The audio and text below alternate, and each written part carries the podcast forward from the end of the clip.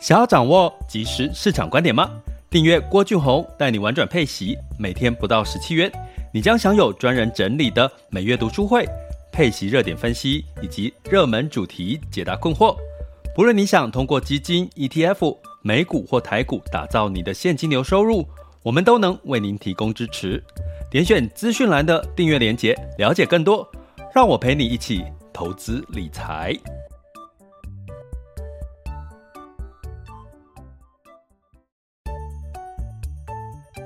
想要掌握即时市场观点吗？订阅郭俊宏带你玩转配息，每天不到十七元，你将享有专人整理的每月读书会、配息热点分析以及热门主题解答困惑。不论你想通过基金、ETF、美股或台股打造你的现金流收入，我们都能为您提供支持。点选资讯栏的订阅链接，了解更多。让我陪你一起投资理财。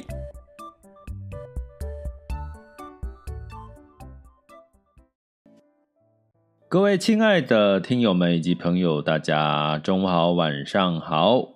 那今天是二零二二年的这个这个五月三十一日，就是五月份的最后一天，就即将进入到六月份了哈。那是周二，那在这个努力工作两天呢，就基本上就会进入到就可以休息三天的连假了。有没有很期待呢？一定要给他期待一下了哈，因为这个这个整体的这个今这一周，大家可以稍稍的缓和一下情绪，应该没有太多股股市上面的一些比较负面的一些消息哈。那昨天呢，周一其实美股又休息了这个一天哈，周一美股休休假休息一天，所以也没有太多的干扰因素。那照惯例呢，呃，我们来聊一下。其实最近有这个学员问我一些想法，哈，那我刚好之前有在上一堂就直播读书会的时候，有讲到这个《富爸爸》的这本书的分享，哈。那呃，这个有学员就问我说：“老师觉得举债投资这件事情到底好还是不好？”哈。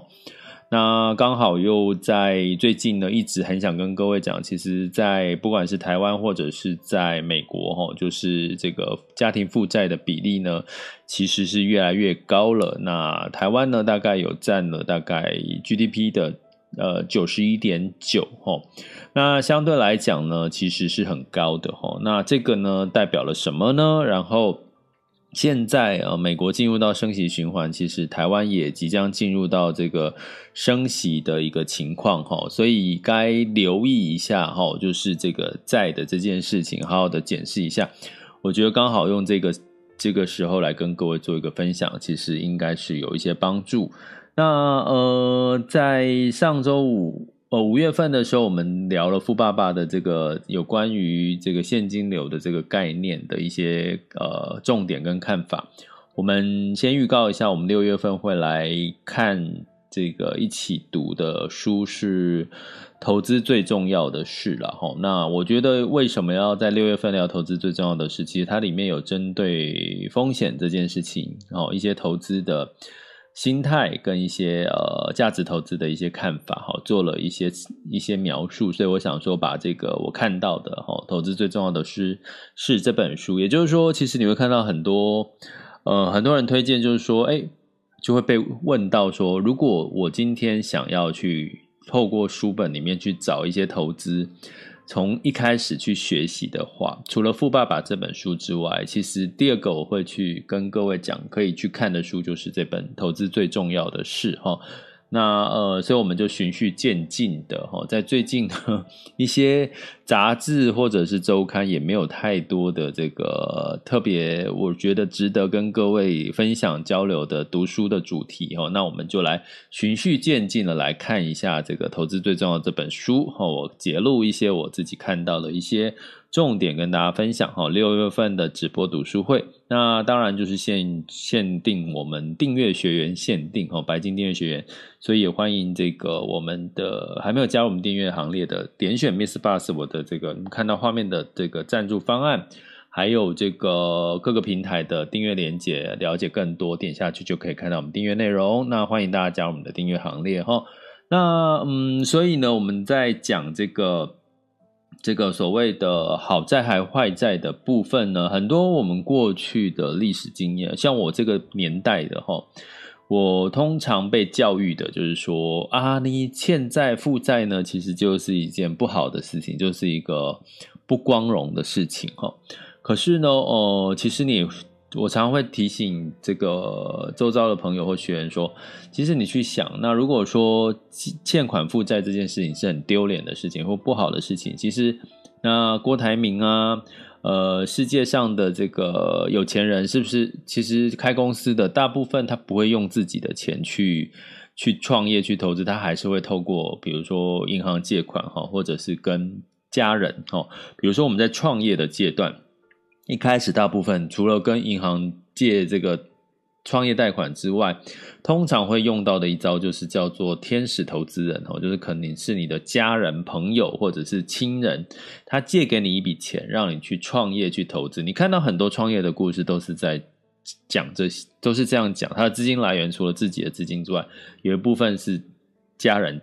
借给他哦。那这在创业的这个角度上面，它叫做天使投资人，也就是说，他为什么叫天使投资人？他就像天使一样，把钱不管不管你不不管看不看好你，或者是呃对你的这个呃接下来做的事情呢，他。都是抱持的支持，所以他才会把钱借给你。所以通常呢，这类人会被叫做天使，哈，就是天使投资人的概念意意思是在这里，哈。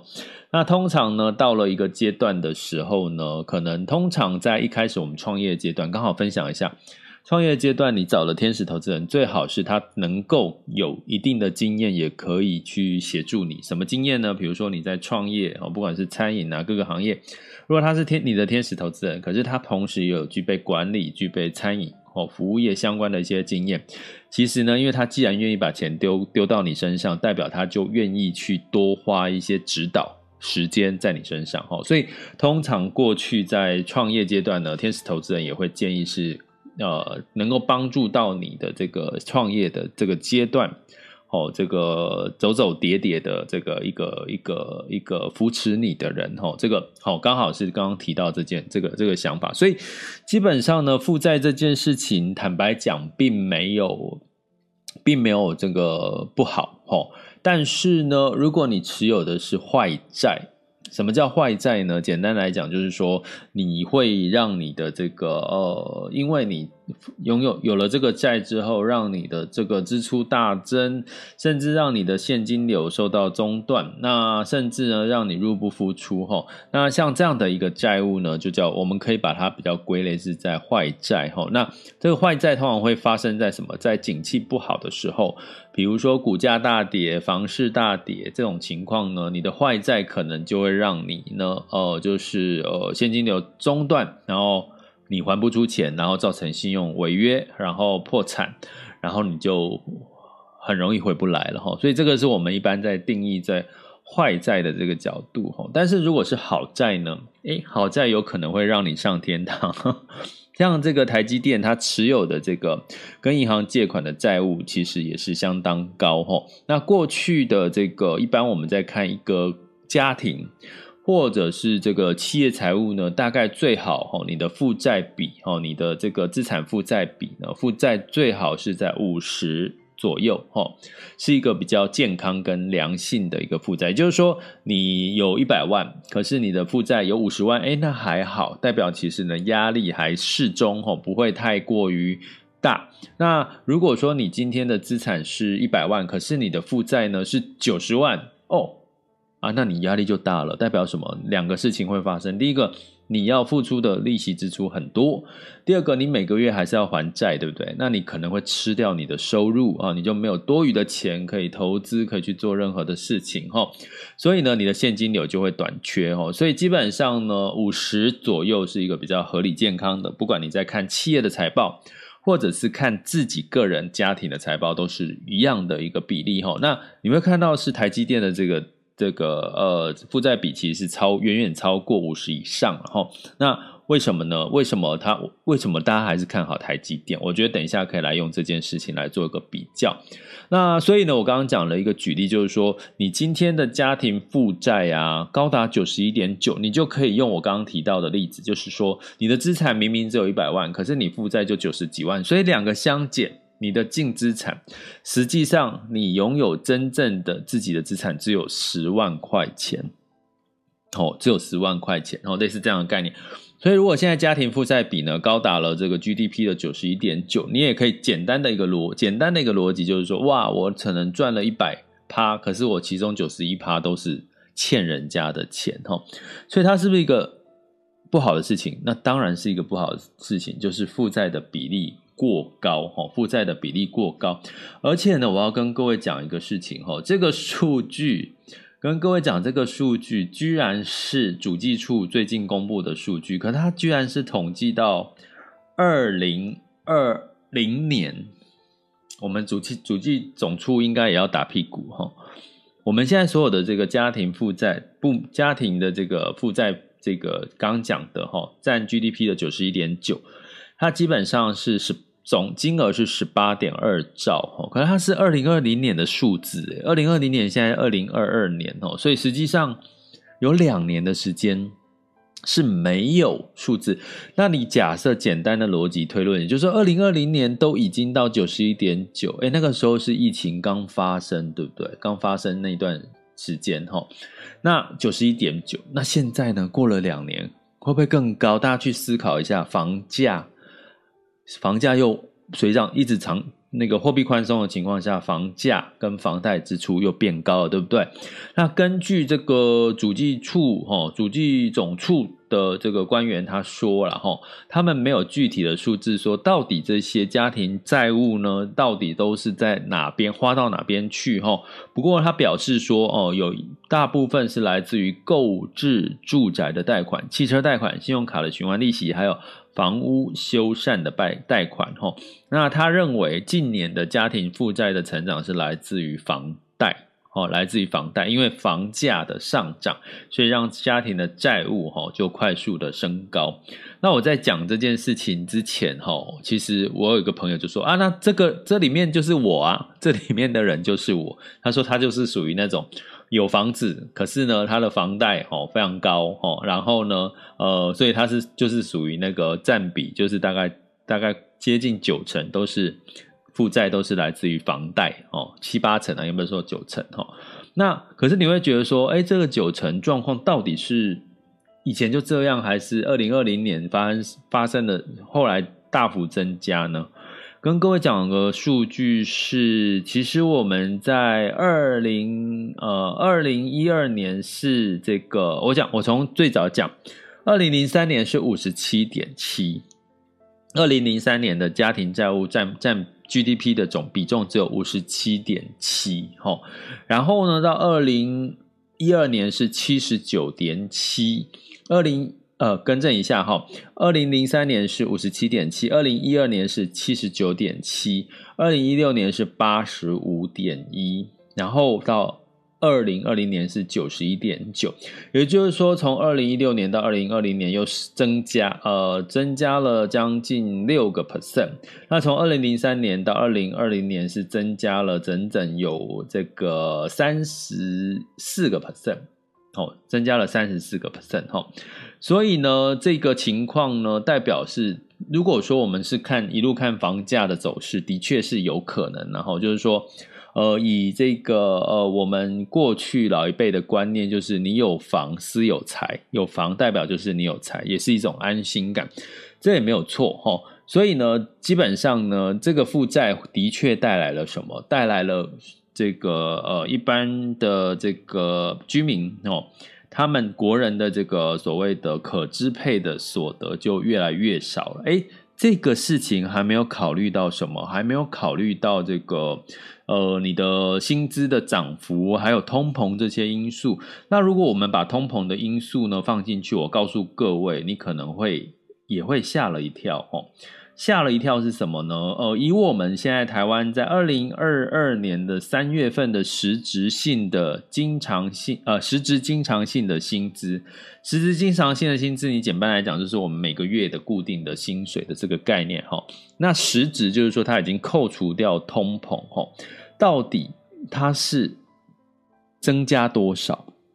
就我们平常的薪水每个月呃每一年会增加一些嘛哈，那。今呃，从二零二二年的三月统计出来数据，扣掉通膨，告诉各位，我们目前台湾的实质经常性薪资的年增率是负的零点六二，也就是说，你现在的薪水其实是扣掉通膨是在减少的。所以，我们看到最最新的一个呃新闻哈，今天的一个新闻就是在告诉我们说，诶，这个我们这个政府考虑要再提高哦，就是这个。大概四个 percent 的一个薪资的调高基本薪资了哈，那我觉得这应该也是势在必行的，因为光看到通膨减掉哈，我们现在都已经那个负债那么高了啊，我现在的扣掉通膨，我的实际薪资值是负的成长，那我还不调薪吗？哈，这个是台湾实际上的确看到的一些状况。那你不要认为说台只有台湾，我告告诉各位，其实美国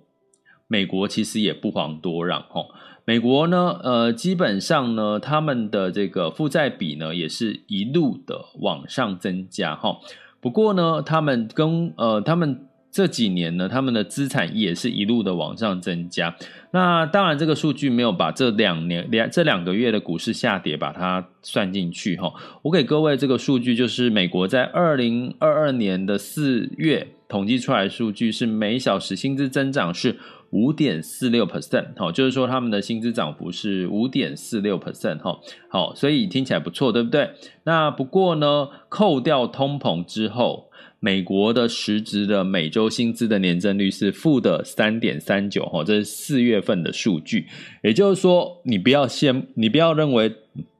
台湾状况不好，我告诉各位，美国状况也不太好。哦，就是你虽然看起来美国这样子，这个经济啊，薪资成长光鲜亮丽，可是他们通膨的压力很大。大家知道嘛？过去四月跟三月都是八点五左右的通膨成长嘛，哈，CPI 物价成长，所以相对实质的扣掉这些通膨成长，其实美国目前也是负的三点三九的实质的薪资的成长，也是。如果我钱没有把它妥善的应用呢，我的薪水，我的钱是在缩水的哈，所以不要羡慕美国，其实美国也是仍然是面临到薪资是在减少，所以他们的这个薪资持续调涨的一个情况下呢，也会带来的就是所谓的这个呃通膨为什么会居高不下，这也是为什么美国这么正视。通膨的问题，然后升息的问题，因为都一样，结论就是你通膨太高，薪资又涨得没有比通膨快，那你的负债又因为房价的关系，因为各种信用贷款、车贷什么的，好，车子也涨价啦，大家应该知道车子最近也涨价了哈，所以呢，你这个越来越高，代表的是老百姓越来越没有多余的钱去消费、去买梦想、去花了。对，这就是整体的目前，不管从台湾、从美国的情况。好啦，我刚刚在讲的是已经发生的事情，可是大家知道，接下来在美国每一次开会，可能预计要升息两码，升息、升息、升息，一直在升息，目的就要抑制这个通膨哦。那当然，升息会让你的这个呃钱钱的购买能力就提高了哈。那包含呢，如果你今天是这个台湾，可能六月份哦，这个央行也预告了，可能六月份开始升息，听起来拍拍手哦，我们实质购买力又要提高了，我们的薪水明年如果调涨四趴，我们也是嘿可以抗通膨，也可以多加减补助一点。可是回到我们今天跟各位提醒，到底你现在手上持有的是好债还是坏债？如果你今天持有的是房贷，升息了。我们讲美国好了，跟台湾一样，美国很具体的，它要升息，可能会升息到三个 percent 好了。那你要升息到三个 percent 的这个这个利率的话，我的房贷利率会不会跟着调涨？当然也会啊，当然也会啊。所以呢，如果这个家庭负债里面有一大部分都是来自于房贷的债务，升息了，你的房贷的支出其实也会增加。那台湾是六月预期要升息，我们已经在三月已经升息过一次了哈，大概每每每百万大概是增加呃增加那个数据我有点忘了哈，我想想看哈，就是总而言之大概会增加，如果你是几百万的千万的贷款，你可能会增加一个月会一个月会增加一千多块到一千多块的一个。一个一个房贷的支出哈，这是指升息一码。如果接下来如果像升息两码，或者是像美国一样，每一次开会就升息两码，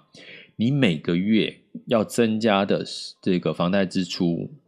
可能会更高哈。所以呢，你从这个角度来看呢，我们要讨论说，你现在到底持有是好债坏债？我第一个跟各位讲的。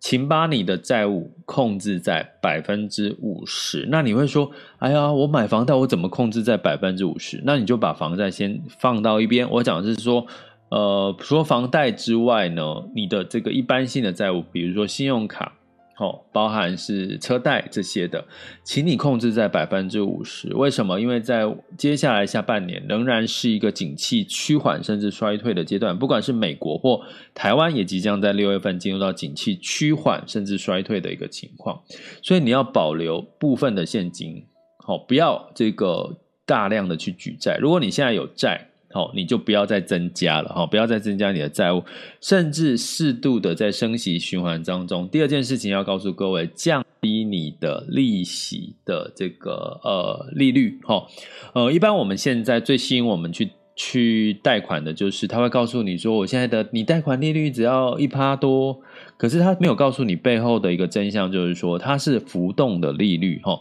也就是说它不是固定，它不是就维持在一趴多，就是你一旦这个利率上涨的时候，你这个升息的时候，你的这个贷款的利息的利率也会往上调整，哈，所以呢，呃，这个时候如果你持有的信用贷款、车贷应该比较没有了，没有这个问题，信用贷款如果都是。所谓的，你去确认一下，应该大部分都是啦，因为它就是用低利率吸引你去做信贷嘛。所以呢，你基本上呢，你如果升息的时候，你的贷款要缴的利息其实也会增加了齁。所以呢，适度的去降低你的，可是降低你会说，那我可是我现在难道我要去还债吗？然后我现在手头上的现金要去还债吗？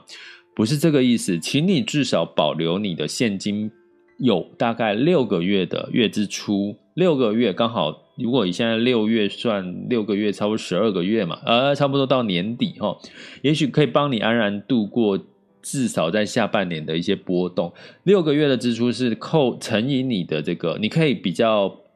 严格一点，扣掉你每个月的开销，比如说你一个月开销有三万块，你就六乘以三就是。留个十八万，至少要留十八万的现金，齁，你就用这样的一个概念。那如果有多余的钱，齁，你就已经分配一部分，齁，三成，齁，你的收入的三成去做你的投资了。那有多余的钱，适度的去还掉一些利息利率偏高的债务，让你的债务维持在百分之五十，齁，资产负债比百分之五十，诶这样你就稍微放心了哈，因为它是相对健康的哈。那所谓的好债是什么？哎，之前我有跟各位提过，有学员问我说：“哎，老师啊，我借款贷款去投资，把我的这个呃贷款去房贷房贷去贷款去投资配息类的标的，到底好还是不好？”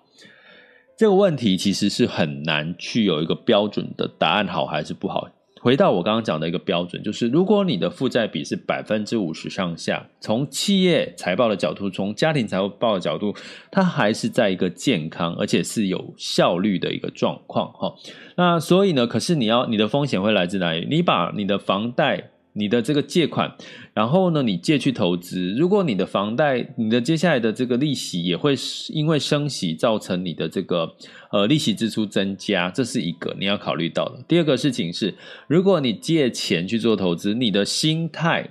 会有很大的差别。你的心态会说：“哎呦，这钱不是我的闲钱，你是借钱来的。”所以当市场有一些涨跌或者是大幅度的修正的时候，你的心情会不会大受影响，导致后来我看过很多的个案，就是说，当市场呢这个你借钱投资，当市场跌多的时候，他就害怕了，然后就赶快做这个停损。他想说不要，赶快把钱拿回来，以免越跌越深。结果市场反弹之后，他这边钱就真的就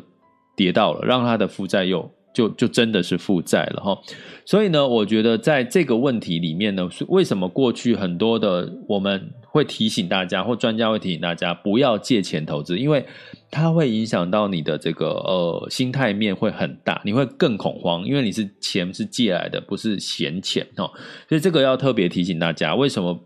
不鼓励大家借钱投资？是因为你的心态会产生很大的压力、恐惧、恐慌。让你就是拿不住你的资金哈，持续的在市场里面哈。那当然呢，如果你是一个良性的一个借款，比如说在从企业的角度，我刚刚讲回来，台积电为什么它这个负债比很高？可是呢，大家还是看好台积电。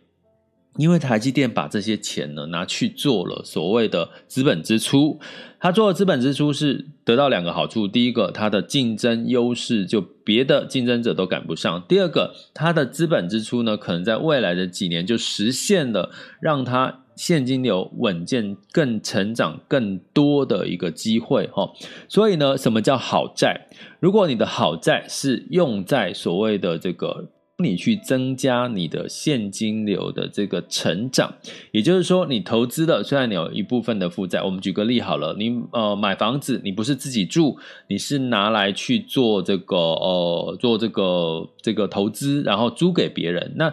这个你这个买的房子，虽然你有房贷，可是呢，你每个月会因为哦这个租客付给你房租。扣掉你的房贷支出，如果你还是正的现金流收入的话，哎，那这个债务对我们来讲就是好债。所以呢，大家可以用这样的一个观念，这样的一个做法去看待你的债务，甚至在这段升息期间适度的去调整你的债务。第一个提到的就是要哦保留这个六个月的这个这个支出来当做你的这个紧急预备金。第二个。就是百分之五十资产负债比，哈，它是比较健康的一个资产负债比。第三个，哈，就是什么是好债跟坏债？坏债尽可能的减少，哦，就是会增加你的利息支出，好，那去去适度的去调整到利率比较低的相关的债务，哈。那第第诶第四个还是第五个？哈哈，算了，反正就是最后一个很重要的是，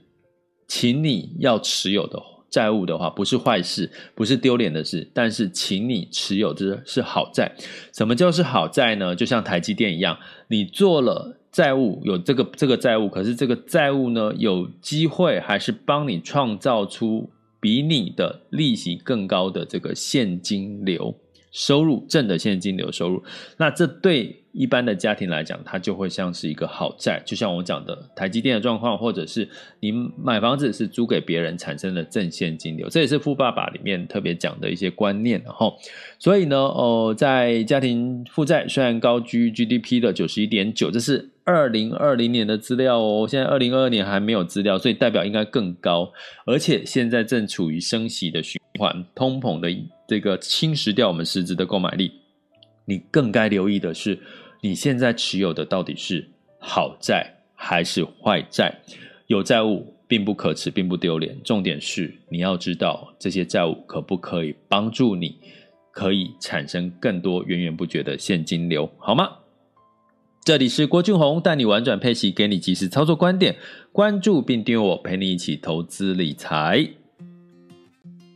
好的，接下来进入到二零二二年的五月三十一日周二的全球市场盘势轻松聊。现在时间是十二点二十七分，那呃，我们来看一下哈，那目前的这个风险指标呢，金月 VIX 恐慌指数来到二十七点零五。那现在当下 VIX 恐慌指数是二十五点七二，所以代表呢，现在的恐慌已经稍稍的因为股市的反弹以及通货膨胀似乎有点减压了哈，就稍微的这个恐慌情绪没有那么严重了哈。不过你看到近月 VIX 恐慌指数二十七，就代表大大家对未来的景气跟未来的股市的波动还是担心的哈，所以你很容易看到什么股市可能涨了一下反弹，然后再稍微修正一下，哎，涨了一下反弹，这叫什么？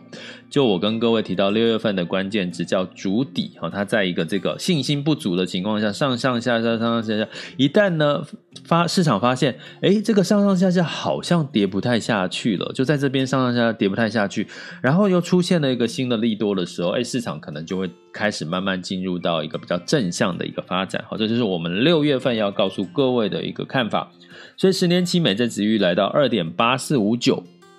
我觉得是好消息，因为我们讲三 percent 在升息循环阶段。公债殖利率来到三左右才是健康跟合理的，二点八代二点七二点八代表市场对于未来的景气还是堪忧，未来十年的景气都还是堪忧哦。你可以用这样的方式解读。那美股呢？因为昨天是休市了哈，周一是休市，所以其实呢影响就不比较不会有什么特别的影响哈。那嗯，整体来看还是要关注到。通膨，好，俄乌战争，还有通这个呃货币政策以及美债殖利率跟美元的走势对市场的影响，哈，这个是要特别提醒大家的。那在欧股的部分，一样是收高，小幅的收高，原因是中国哦，已经跟各位前已经持续好几天跟各位预告一下，中国的确诊人数已经大幅降低了，哈，目前的最新的确诊人数的数据大概。两百个一天哈，增加大概两百多个不左右而已哈，所以的确是从几千万人、千人、百人哦，到现在两百多个哈，所以六月份已经试出了，六月份可能会这个呃六呃放松这个放宽这个上海跟北京的防疫的一个限制哈，所以让欧股哈就是有一个比较乐观的表现。啊，不过是小涨而已哈。泛欧六百上涨零点五九，德法英分别上涨零点七九、零点七二跟一零点一九个百分点。那在雅股的部分呢，在周一的部分，台股是上涨反弹了三百多点哈。那呃，就是呃，三大法人都在买方。不过呢，我也在提醒一下大家哈，我有跟我们订阅学员提醒，其实可能要看一下，因为刚好五月三十日，对不对？月底对不对？月底呢，通常也提醒过各位，其实都会有机构哦，投信法人这些所谓的做账行情嘛。因为我总是月底哈，因为大家知道嘛，大家都都在公司上过班，月底呢，你要。通开始要看绩效，对不对？然后公司要盯你的绩效，哈，这或者是下个月月初开会要检讨你上个月为什么绩效不好，对不对？所以通常很多业务，如果你是做业务，你会知道，通常你的业绩在最后一刻都会一直赶，一直赶，想尽办法赶出来，哈，让这个业绩达标或者看起来漂亮一点。这就是我们讲的这个做账行情的一个简单的一个逻辑，哈。所以呢，其实你昨天虽然反弹，但是也不用过度乐观。你会看，哎。今天的股市台股呢，就比较是一种哦比较先跌，然后稍微小刚刚有一点小反弹，然后我们大家来看一下。那当然比较值得留意的，真的哦，A 股跟这个恒生指数，尤其是中概股哈。那你会看到反弹力道，这个中概股反弹力道比较大，因为这个呃，中国已经说哦，我要放松监管中概股了，这很明确的消息。另外，美国都跟中国的这个贸易的冲突也也这个整体的一个呃慢慢的淡化了哈。所以呢，像在周一的时候，像香港科技是上涨了三点九四哈，那 A 股哈上证指数是上涨了零点六 percent 哈，来到了三一四九哈，也是。接近了三一五零的这个压力点哈，那如果能够持续的突破放量突破呢，那当然对 A 股仍然是一个好消息。现在 A 股也是有好消息嘛，刚刚说上海、北京的解封，那沪深两市总成交量呢来到八千一百多亿，那这个北向资金也就是这个呃这个外资哦是转为买入哦买入的一个情况，呃，那我们来看一下目前的，稍等我一下哈。目前的雅股的情况，目前时间是十二点三十二分。那台股哈是呃上涨了十六点，来到一万六千六百二十七点，上涨幅度是零点一。那目前台积电是下跌零点一八 percent，来到了五百四十六。哈，那呃电金都是有涨有跌哈。那贵买是上涨了零点五九哈。那所以你可以看到，哈，这个反弹的力道，昨天的反弹带来的就是可能是做账行情，然后市场还是很担心，就是接下来的一些状况，哈。不过呢，目前的美股期货盘仍是小涨的，哈，纳斯达克跟 S M P 的期货盘是小涨，所以可能这也是大家比较可以稍稍放宽心的。那在 A 股的部分呢，恒生指数是上涨零点四三，恒生科技是上涨一点七九，上证哇，上证目前是站上了三一五零，来到三一七二了哈，上涨幅度是零点七五，深圳指数是上涨的一点二一，所以三一七二已经过了三一五零，三接近三一七八哈，仍然是呃看起来似乎哈比较慢慢的呃，我觉得。市场是这样，在景气不好的时候，你指数慢慢的往上走是好事，不要急弹。好像台股这样急弹，可能就会比较担心会不会只是一个短期的做多，呃，做账行情，或者是有一些投机上面的一些呃钱，然后就是短短期就是就停利哈，然后就就出场了哈。这个波动的程度仍然会有会要关注的。那日经二二五是下跌了零点零一 percent，南韩是上涨零点三三 percent，新加坡海峡。是上涨了零点四一 percent，所以目前的雅股就是一样，哈，是有涨有跌的一个情况。那回到哈，因为这个呃相关的这个美股休市的情况哈，能源在早盘的数据是布兰特原油上涨零点一四了哈。那当然还是要观察哈，就是这个欧盟对于整体的哈禁运俄罗斯石油的可能性哈，这个是呃影响到油价一个最大的关系。那因为美股休市，所以黄金期货呢呃早盘是下跌了零点三六，来到一百八一千八百四十八美元每盎司。那汇市的部分哦，因为这个美元美股休市，所以一样美元指数哦没有太多新的数据，大概在一百零一点四四左右，稍微的偏弱一点哈，就是跟一过去的一百零五指数一百零五有差。那原因是欧元的一个升值哈。那美元兑换人民币是来到六点六六零二，人民币稍微的走强。美元兑日元是一百二十八点三一哈，日币又稍微的走弱了一点哈，所以整体的一个情况呢，美元会不会？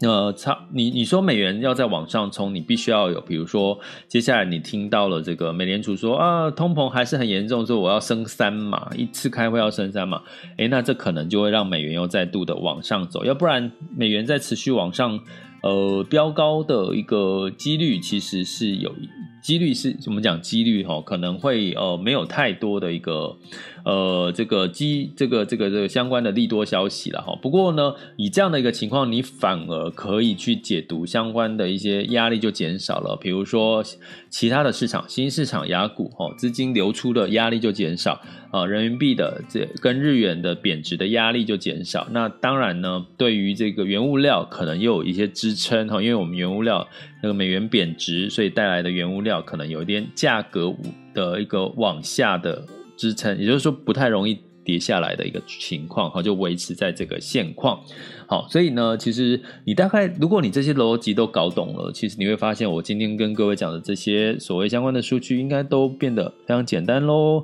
所以呢，我希望期许我可以未来慢慢的，大家在订阅的学员的过程，都可以慢慢帮各位去理解、解读这些看起来艰深，实际上其实没有那么难的一个呃市场跟投资数据的一个逻辑，好吗？这里是郭俊宏，带你玩转配息，给你及时操作观点。关注并订阅我，陪你一起投资理财。我们下集见，拜拜。